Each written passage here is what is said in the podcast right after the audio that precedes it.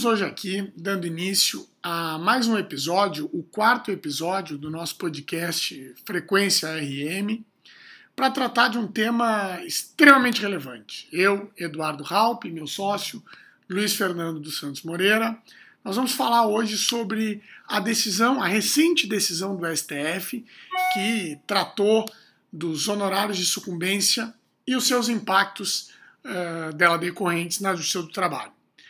Antes de entrar um pouco na, na, na, questão, na decisão do STF, o tema do nosso podcast, é importante fazer um, um apanhado histórico, um resumo histórico de como era, uh, um, como era decidido os honorários de sucumbência antes ainda da Lei 13.467, que é a lei conhecida como reforma trabalhista.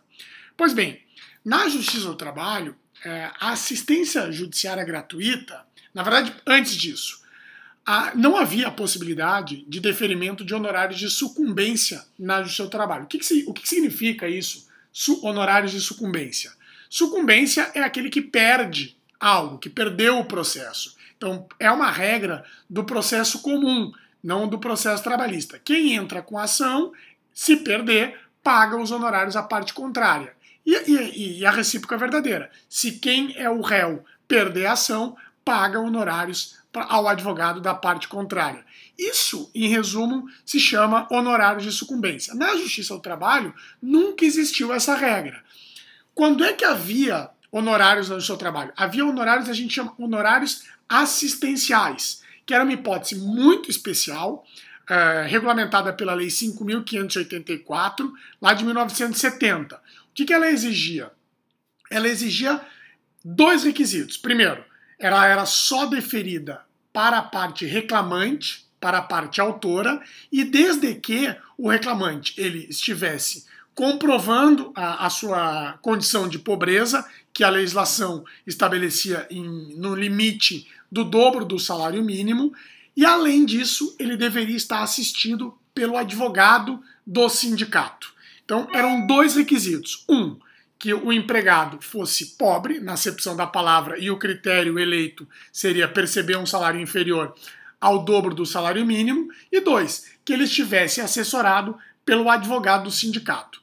A lógica do sistema era: bom, se o cara é pobre, é, ele não, o reclamante é pobre, ele não tem condições de contratar o advogado que ele quer, um advogado particular. Então ele tem que submeter, é a mesma coisa do fazendo uma analogia a, a, a alguém que está doente que procura o SUS. Então é mais ou menos isso. O cara procuraria a assistência do sindicato. E comparando também, a gente pode comparar com a defensoria pública. Exato. É, as pessoas Melhor. que não têm condições financeiras de contratar um advogado particular, é o Estado né, que tem o dever de subsidiar. E o Estado faz através da defensoria. No caso da Justiça do Trabalho, uma lei bem antiga, né, o sindicato faz esse papel. É, e na verdade a lei, a lei ela não é tão clara, ela falava em um advogado do sindicato, partindo do pressuposto que esse advogado fosse um empregado do sindicato. E aí Assim, tem algumas críticas sobre isso, mas a ideia, a lógica da lei era aproximar o trabalhador de seu sindicato. Então, olha, uh, o trabalhador quer ingressar com uma ação, ingresse através do advogado do seu sindicato. O problema é que, na prática, isso revelou uma série de, de inconsistências e incongruências uh, que não vem, como diz o famoso filósofo Capitão Nascimento, o sistema é foda, o sistema acabou uh, estragando um pouco esse ideal, porque a gente sabe que muitos advogados acabavam pegando a chamada credencial, que é uma distorção da regra. A regra é o advogado deve ser empregado do sindicato.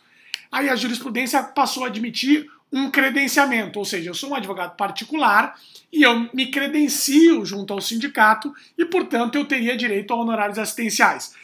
Essa, é, é, é, essa subversão do sistema acabou acarretando duas, duas classes de advogados. Advogados que tinham credencial e advogados que não tinham credencial. Além disso, há uma série de denúncias sobre venda de credencial para sindicatos e tal, o que de fato hum, não me parece ser um, um, a ideia, como eu disse, era boa aproximar o trabalhador do seu sindicato, mas na prática ela não se revelou muito adequada. É.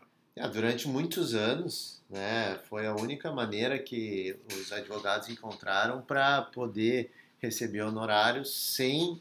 É, a ideia era sem prejudicar o, o ganho do trabalhador no processo. Né? Mas na prática o que se verificou é que era um acréscimo de honorários. Então, os, os, advogados ganhavam os honorários assistenciais, mais os honorários contratuais, e isso gerou diversas polêmicas, diversas polêmicas. É, e só para deixar bem claro o que é o, que é os honorários contratuais, né? Na verdade, assim, o, por exemplo, o reclamante ele vai lá e, e procura o, o, advogado. Aí o advogado diz, olha, é 20% do, do que tu ganhar no final do processo. Então, e, é, aí, esses são os honorários contratuais. Além disso, se ele tivesse essa credencial junto ao sindicato, o juiz deferia honorários assistenciais, que eram pagos pela reclamada, pela empresa. É, é, é mais ou menos isso a diferença entre honorários assistenciais e honorários contratuais. O que o Luciano está dizendo é que muitos advogados ganhavam nas duas é, pontas. Isso, ganhavam os, os honorários assistenciais, que a ideia original era que ele fosse subsidiar o a cota de responsabilidade do trabalhador, né? Mas sem fazer juízo de valor, porque isso é uma matéria que, que entrou, que foi bastante discutida no, no judiciário, né? mas só para trazer conceitos aqui históricos do e, pra... que representa é, os honorários advocatícios na Justiça do Trabalho antes da reforma trabalhista. É, isso é importante fazer esse Era assim, havia inclusive uma súmula do Tribunal. Havia algumas decisões Uh, o nosso próprio tribunal aqui da quarta região julgava de forma diferente, mas enfim, o TST tinha uma súmula sobre isso, a súmula 219, que deixava bem claro. Tem, é, por incrível que pareça, uh, já se tem uma nova lei, uma decisão do Supremo sobre essa nova lei, e a súmula ainda regula a partir desse paradigma anterior à própria lei que a gente está fazendo esse apanhado histórico. Pois bem, é, isso era antes da Lei 13.467. Aí sobreveio a lei da reforma trabalhista, que estabeleceu novos critérios uh, para concessão de honorários. E aí trouxe para o seu trabalho a ideia da sucumbência. Exatamente. Então a ideia do legislador foi acabar com o que se chamava de monopólio sindical né, na Justiça do Trabalho que era só os advogados credenciados ao sindicato obterem honorários. Que, e só da parte autora ainda, e, né? Que na realidade eram honorários. O, o, a ideia é mesmo, são honorários comerciais. A diferença é que, por se tratar de uma, de uma legislação específica que só os, os trabalhadores carentes poderiam, se chamava de, honor, de honorários de assistenciais. De honorários assistenciais. Aí vem a reforma trabalhista e democratiza, digamos assim, os honorários é, assistenciais, assistenciais, que passam então a ser é, devidos a qualquer perdedor da ação, independente trabalhador, independente empregador. É. Então, basta que tu submeta ao judiciário trabalhista uma pretensão e não tenha êxito na pretensão, que incidiria, então, a, a regra da, da Lei 13.467, a reforma trabalhista, teria direito, então, advogado da parte vencedora aos honorários comerciais. E algumas, alguns detalhes importantes né, merecem ser destacados. Né? Primeiro, no que diz respeito ao trabalhador detentor da assistência judiciária gratuita, que aí se travou a grande polêmica, porque ao mesmo tempo que a própria a lei antiga de, da assistência judiciária gratuita trazia que o, somente o empregado que recebesse até o dobro do mínimo, do salário mínimo, teria direito a esses honorários. Né? Essa questão da pobreza também veio para a legislação nova, a reforma trabalhista, com uma nova roupagem. Né? Então, quem seria o DT, quem seria o pobre na, na lei da reforma, na, na reforma trabalhista? Seria aquele Seria não, é aquele que recebe até 40% do teto do INSS, que hoje significa aproximadamente R$ 2.570. É, na, na, verdade, na verdade, o critério se mudou. O critério uh, pela súmula e pela lei anterior era inferior a dois salários mínimos, agora 40% do limite do benefício da Previdência. Mais ou menos é, a mesma coisa. Dá uma variação aí de 10, 15%, 10, 15%. O, o, o conceito legal para cima, né? então aumentou a gama de pobres na acepção legal. E, e um ponto importante, né, eh, para deixar bem claro, né, a lei da reforma trabalhista, então, ela traz a sucumbência, ou seja, quem perdeu o processo paga honorários à parte contrária. Isso aca acabou acarretando uma consequência no próprio ajuizamento de novas demandas. Porque se antes o cenário era entro, se perder, não há sucumbência, não pago nada. Agora, entro, havendo sucumbência, se perder, pago se não tiver a assistência judiciária gratuita. Então, essa e, isso acarretou a redução drástica no número de novos ajuizamentos de ações trabalhistas. É, exatamente. Então, só, só dando um passinho para trás para concluir o raciocínio ali, quem recebe, ah, o que, que a lei trouxe? Quem recebe até 40% do teto, que é aqueles R$ 2.570, arredondando, é pobre.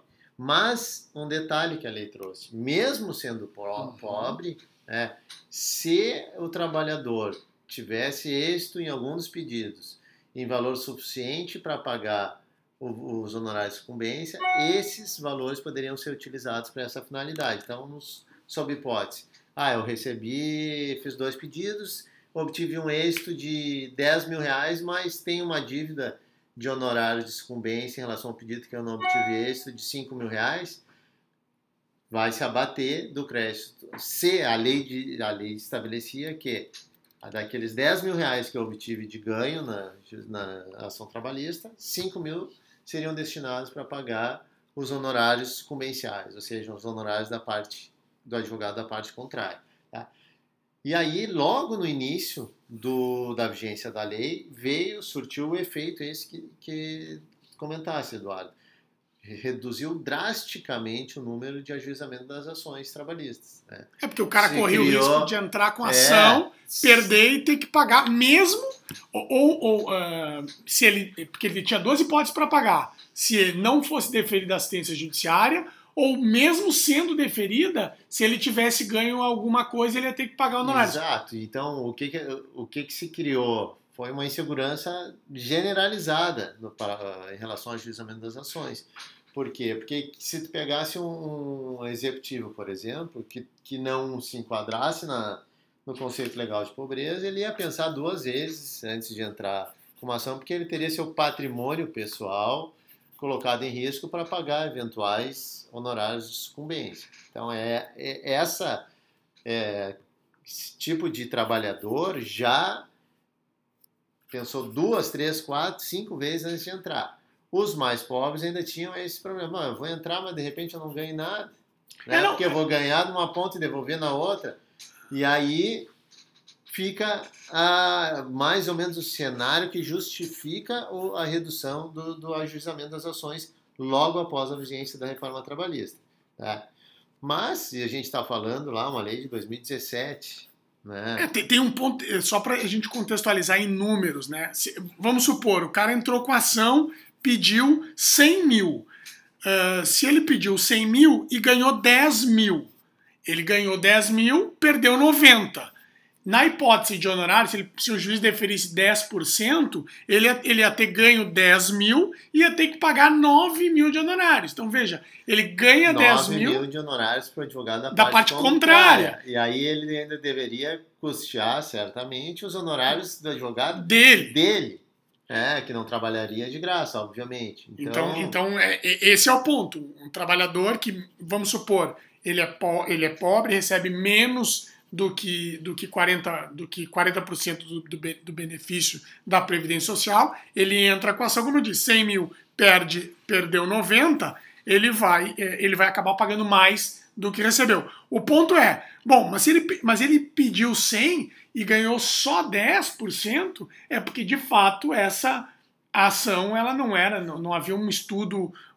É, tem muito imponderável em processos e tal, mas é, é, muitos falam que nesse caso seria poderia se qualificar como ação é, aventureira. Ah, o espírito da, do legislador foi justamente acabar com as ações aventureiras, é. né?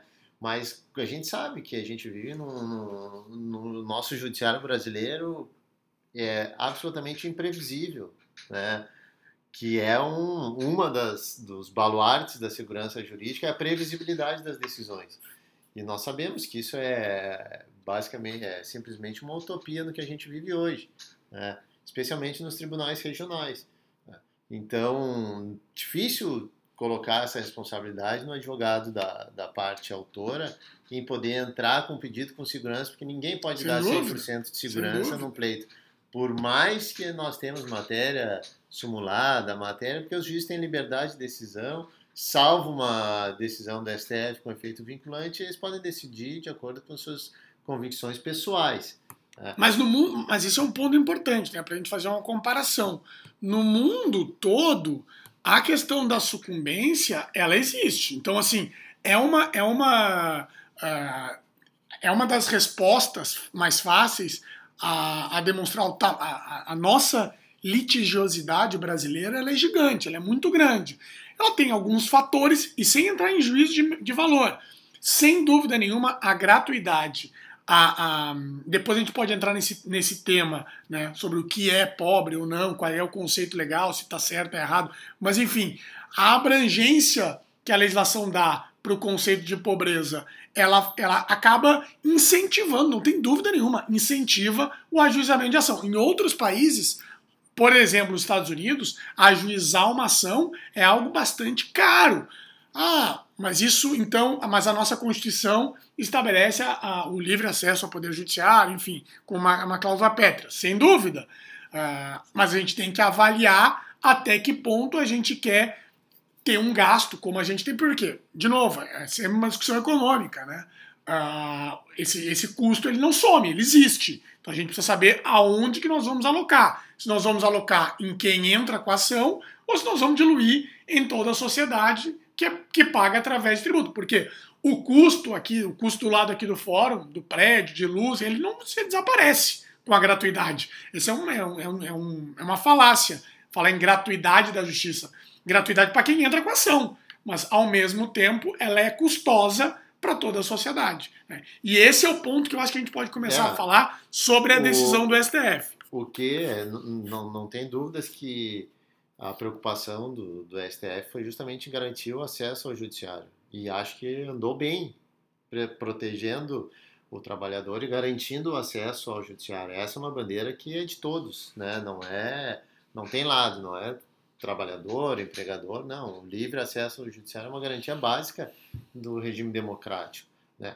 O que nós temos que questionar é se o, a legislação, quando ela traz o seu conceito legal tá, da pobreza, ela está sendo de fato observada, porque o que nós verificamos na prática é que, como a justiça do trabalho é uma justiça de desempregados e esse critério está objetivo de pobreza está diretamente relacionado ao ganho do trabalhador, Mensal. É, por mais se, se a gente se for ele... fazer a leitura fria da lei, eu pegar um executivo milionário que está desempregado. Que tem um patrimônio de 10, que ele não tem 10 receita, milhões. É, que ele não tem receita quando ajuizou a ação, ele se enquadra no conceito de pobreza da lei. Né? E seria justo esse, esse executivo, né, com essa leitura dele, não pagar custas? É, por... E se ele não pagar custas e não pagar honorários, não, nem fala dos honorários de sucumbência, mas vamos tratar das custas. Porque as custas, quem paga na ausência do, de um, do custeio da parte, quem vai pagar é a sociedade. É dinheiro que sai dos cofres da União, que deixa de ir para a saúde, que deixa de ir para a educação para custar, para custear o poder judiciário. É. Então, o que nós verificamos, o que eu verifico hoje e que eu entendo que deve ser combatido, não é a lei. É, acho que a lei traz ali seus, seus critérios, Acho que se, se ele é detentor efetivamente da assistência judiciária gratuita, é, faz sentido ele não, não ter esses valores abatidos para pagar custas e, e honorários comens, mas que nós temos que estar atentos é na fiscalização do cumprimento da lei, ou seja, todos, 99% dos, dos reclamantes são detentores de assistência judiciária. Tu te lembra de alguma ação que tu tenha contestado que não tenha pedido de assistência? Não. Cara, é, eu já pro... devo ter contestado mais de 10 mil ações e, o... e não me lembro. E o que surpreende é que os próprios juízes né, não se preocupam com isso. Ninguém...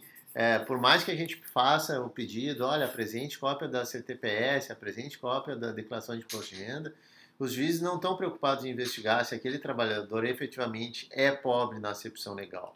É. Eu, eu, eu, eu acho que tenho dois pontos aí. Um, primeiro, não tenho dúvida de que a gente precisa, que isso tem que ficar bem claro. O STF ele não acabou com a sucumbência. Ele simplesmente acabou com a sucumbência nos casos de assistência judiciária gratuita. Então, ah, é só. E, e quando é conferida assistência judiciária gratuita? Quando o camarada, o, o, o ajuizante, o autor da ação, ele não tem condições de pagar honorários para a parte contrária, ou, assim, ou para o próprio, sem prejuízo da sua subsistência. Então, é, esse é o, é, o, é o racional da legislação. O ponto é, uh, duas questões. Primeiro, precisamos usar a, a, lei, só que eu acho, e aí eu, eu, eu chamo a atenção para o racional do o ministro Barroso, jogou contra, ele, ele, ele, ele reconheceu a constitucionalidade da reforma trabalhista nesse aspecto. Porque o que, que, que ele dizia? Ele dizia exatamente aquilo que eu falei anteriormente. A gratuidade é um mito, ela não existe. O custo do seu trabalho, ela é, é, existe efetivamente, seja no prédio, na luz, no salário do juiz, que paga tanto salário como férias, enfim, uma série de, uma série de benefícios. A justiça, a justiça do trabalho e toda e outra qualquer justiça tem um custo. O ponto é, quem vai pagar com esse custo? Só tem duas possibilidades. Ou quem perde a ação, autor ou réu, ou a gente desloca esse custo ou socializa esse custo para a sociedade através de tributos. E o, que, e, o que a e o que a legislação atual faz? Ela diz, em resumo, ela diz o seguinte: de acordo com a lei do Supremo, de, de acordo com a decisão do Supremo, todo trabalhador que recebe menos de 2.573,20 é pobre na acepção do termo, portanto, faria jus à assistência judiciária gratuita. Então, todo, todo esse cara que ganha ou, me, ou nada ou até esse limite, ele não vai pagar honorário de sucumbência caso perca o processo. Ah, uh, e, e, e, e, também não vai pagar custas. Não vai pagar e não custas. vai pagar custas. Né? Esse, esse é o... vai pagar honorários periciais caso tenha perícia e ele tenha sido sucumbente. E quem vai pagar esses honorários periciais? Quem vai pagar é, é, a União. É a União. Quem é a União? A União não, não, não, não produz nada. A União Quando eu digo recolhe União tributo. é lato senso. Sim, sim. Né? Quem paga são os tributos. Quem, paga, quem paga somos nós através de tributação. Então é um ponto. A, a ponderação do ministro Barroso ela é interessante. Eu acho que uh, a gente tem que ser muito pragmático e prático, não pode as coisas têm que ser claras. E, e eu, eu não, não discuto, ah, a sociedade como um todo está disposta a arcar com o custo uh, desse camarada que ganha menos do que 2.573, ou seja, esses caras vão poder ajuizar a ação que for, por mais estapafúrdia que seja, o judiciário vai ter que aceitar, vai deferir assistência judiciária gratuita e nós vamos pagar. Então, em, resumo, é isso que o legislador decidiu de acordo com o corte feito pelo Supremo. Né? Isso, isso é, é, é, essa intervenção do Supremo na análise da constitucionalidade, ela acaba mudando um pouco o cenário todo legal. Exato. Porque não foi isso que o legislador disse. É, até porque, o, por exemplo, se pega um trabalhador, tá? e nós já vimos isso acontecer várias vezes, um trabalhador que ganha é, dois mil reais, dois mil e quinhentos reais, tá? ele é pobre. Na, na acepção na, legal Exato, no conceito legal ele é pobre. Mas durante o trâmite da ação, ele, ele, ele pode vir a, virar um milionário? Pode a ação virar milionária? Pode. Pode, claro. Pode. E quando isso acontece, é, ele deixa de ser pobre na acepção legal? É. Deveria. Me parece que sim. Então, como eu tenho. A, não cabe a sociedade fica, financiar o ajustamento de ação fica, de gente rica. essa assistência judiciária ficar submetida a uma, é uma condição é, suspensiva. suspensiva. Ou seja, eu tenho dois anos para. depois do, do trânsito julgado para mostrar que ele ainda é pobre. Se depois de dois anos ele continuar pobre, extinguir essa, essa obrigação em tese de honorário de sucumbência, né? Se ele ganha uma ação milionária, se ele fica, se ele vira milionário, me parece que ele deixou de ser pobre. E nessa situação, ele naturalmente deveria arcar com custas e honorários advocatícios, eventualmente honorários periciais, né? porque ele não me parece que não é mais pobre, não se enquadra mais. É, mas não é o que acontece na, na prática. É, e, e, na prática, pelo que a gente vem conversando com colegas, advogados e reclamantes, que comemoraram muito essa decisão do Supremo, a, a, provavelmente isso vai gerar impacto no ajustamento de ações. É o que me parece, acho que tu tem a mesma. Sem dúvida, sentimento. o que, que nós pegamos, nós, as estatísticas já mostravam que logo no primeiro ano posterior à vigência da reforma trabalhista diminuiu drasticamente o número de ajuizamento de ações. Por quê? Porque aquele, é, aquele clima de insegurança que se instaurou. Né? Os advogados ficaram aguardando, ver qual, qual seria o posicionamento dos tribunais, para ter uma previsibilidade maior do qual leitura que os juízes fariam da, da nova legislação.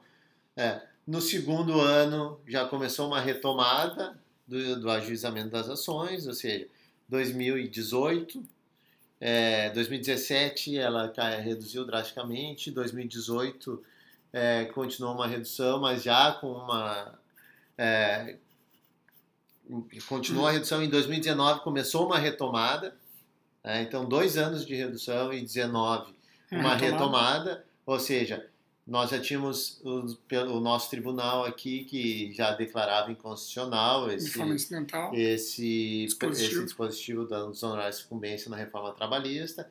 Então, em alguns tribunais também já tinham essa, esse posicionamento, então começou a mitigar o risco trazido pela lei. Em 2019, então, começa a, a aumentar, aumentar e aí vem 2020, a pandemia embaralha, todos esses números. Aí não dá a gente não sabe mais o que, que é da, Tem muita coisa represada da, pela re, pandemia. da reforma trabalhista, o que, que é da pandemia, o impacto nos números vem da onde? Não tem como, é uma situação absolutamente extraordinária que não tem como se identificar. Mas agora que nós estamos entrando num período em que a pandemia já está arrefecendo, as coisas voltando ao normal, aliado ao fato de que foi declarado inconstitucional esse preceito, é natural que, olhando para trás, o número deu uma disparada. Uma aumentada. É, deu uma aumentada. É, e, esse é um ponto também falando sobre segurança jurídica, né? É, que, é, é, que a gente precisa avaliar agora as consequências dessa decisão do ponto de vista temporal. Né? Porque é, muita gente já foi condenado e já pagou, inclusive honorários é, de sucumbência reclamante, já pagou honorários de sucumbência na Justiça do Trabalho. Outros têm decisão transitada em julgado sobre isso.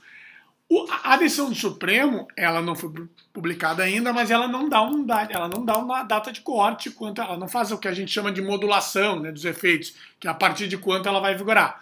É bem provável que se oponha embargo de declaração para definir esse ponto, sob pena de a gente ficar numa insegurança, porque ah, o cara vai poder entrar com ação rescisória, vai poder fazer, vai questionar isso com trânsito em julgado, já pagou, inclusive. É, esses são temas que provavelmente virão a ser discutidos. Ah, sem dúvida. É.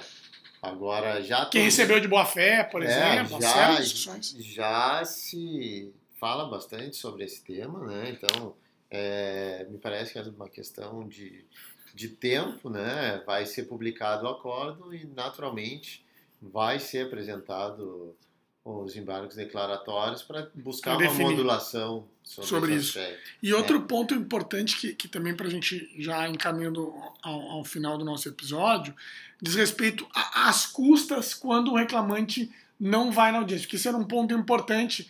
Uh, a, a, a reforma trabalhista, quando o reclamante não comparece na audiência inicial, uh, o processo é arquivado e tem custas daquele processo e normalmente se, se deferia a, se o reclamante teria que pagar, mas quando ele tem assistência judiciária gratuita, se liberava essas custas, a reforma trabalhista mudou esse paradigma, mesmo com, com assistência judiciária, eh, ele teria que pagar. Aí teve uma. Isso também era objeto da discussão do Supremo, inclusive foi um caso famoso aqui no Rio Grande do Sul, em que uh, um desembargador pediu desculpas a, a, a a autora da ação, porque a, a juíza de primeiro grau havia condenado ela a pagar custas quando ela não compareceu. A decisão do Supremo, ela diz que nesse caso tem que pagar custas. Nesse caso, agora não sei quem é que tem que pedir desculpa, né? Porque a magistrada Tava com a razão. de primeiro grau que fez cumprir a lei estava com a razão. Tava com a razão e não sou eu que estou falando. Quem está falando é o Supremo. É o Supremo Alguém tem... Tribunal Federal. Se a juíza de primeiro grau é. tem que pedir desculpas. E quem é que vai. O Supremo também teria. É, agora eu não sei mais quem é, como vai ser trabalhado esse pedido de desculpas. A trabalhadora recebeu um pedido de desculpas, que agora o, o STF diz que. É, olha, quem estava. A decisão da magistrada estava certa. Não, até porque não tem nada. A decisão da magistrada e esse ponto porque o que, que a lei fala? Quando o reclamante não comparece à audiência e, e não justifica. É, e me parece, porque o, o que, que o legislador fez? Ele traz a regra geral. O detentor de assistência judiciária gratuita não paga custas. Ponto. Essa é a regra geral. Mas ele traz uma exceção. Olha, se o trabalhador entrar com uma ação, movimentar todo o aparato judiciário, isso tem preço, né? E simplesmente não comparecer, ou seja, e não justifica, não comparecer e não apresentar nenhuma justificativa legal. É legal é importante. Exato. Então, ele não apareceu. Tratou não com doente, total desprezo a, a, máquina do, do poder público, judiciário, né? e não apresentou justificativa nenhuma. Ah, esse é o caso clássico daquele trabalhador, daquela parte que o movimento judiciário que a gente não pode, fé. que a gente não pode qualificar como boa fé, é. entendeu? Se ele respeita as, as instituições, se ele dá o, o, o, devido valor ao poder judiciário, ele tem garantido sim o acesso ao judiciário gratuito, né? Mas se ele não atua de boa fé, simplesmente com, age com descaso, o movimento judiciário não vai à audiência, deixa arquivar o processo, não justifica, Caso ele queira movimentar esse aparato novamente, a lei diz, ele tem que pagar Vai as custas do primeiro processo. Claro. É absolutamente E foi isso natural. que a magistrada do primeiro grau fez naquele caso. Disse. Hum. E é absolutamente natural. Olha, trabalhador de boa fé, as portas estão abertas para você, o judiciário está aberto para você, nós o receberemos de braços abertos. Agora, o de má fé, não. Aí a gente vai moralizar a justiça do trabalho.